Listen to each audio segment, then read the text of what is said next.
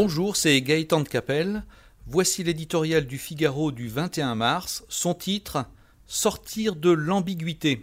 Emmanuel Macron a fort justement comparé un jour les Français à des Gaulois, plus réfractaires que d'autres changements.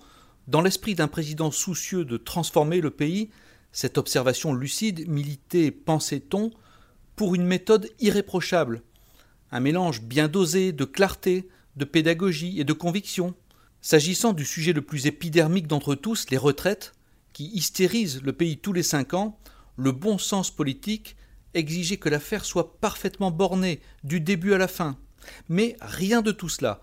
Pendant qu'un haut commissaire chargé de cette seule tâche mène une interminable concertation, les ministres affirment tout et son contraire sur l'âge de départ à la retraite, et la réforme prend des allures de pétaudière.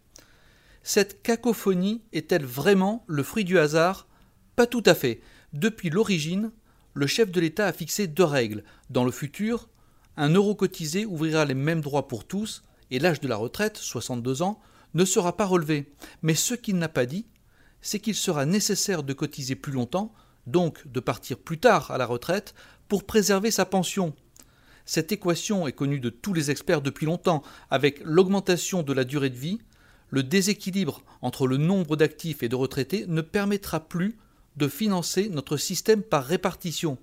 Si l'on exclut, avec sagesse, de relever les cotisations et de rogner les pensions, le report de l'âge s'impose de lui-même. C'est exactement ce que vient d'expliquer Agnès Buzyn avant de se faire rabrouer. Le débat étant sur la table, le gouvernement pourrait utilement sortir de l'ambiguïté, exposer en toute transparence la vérité des chiffres. Ce n'est, semble-t-il, pas son intention, pour ne pas renier la promesse présidentielle, il s'apprête à lier la réforme des retraites avec celle, cruciale, de la dépendance, en espérant que les Français accepteront, cette fois, de travailler plus longtemps. Paris audacieux.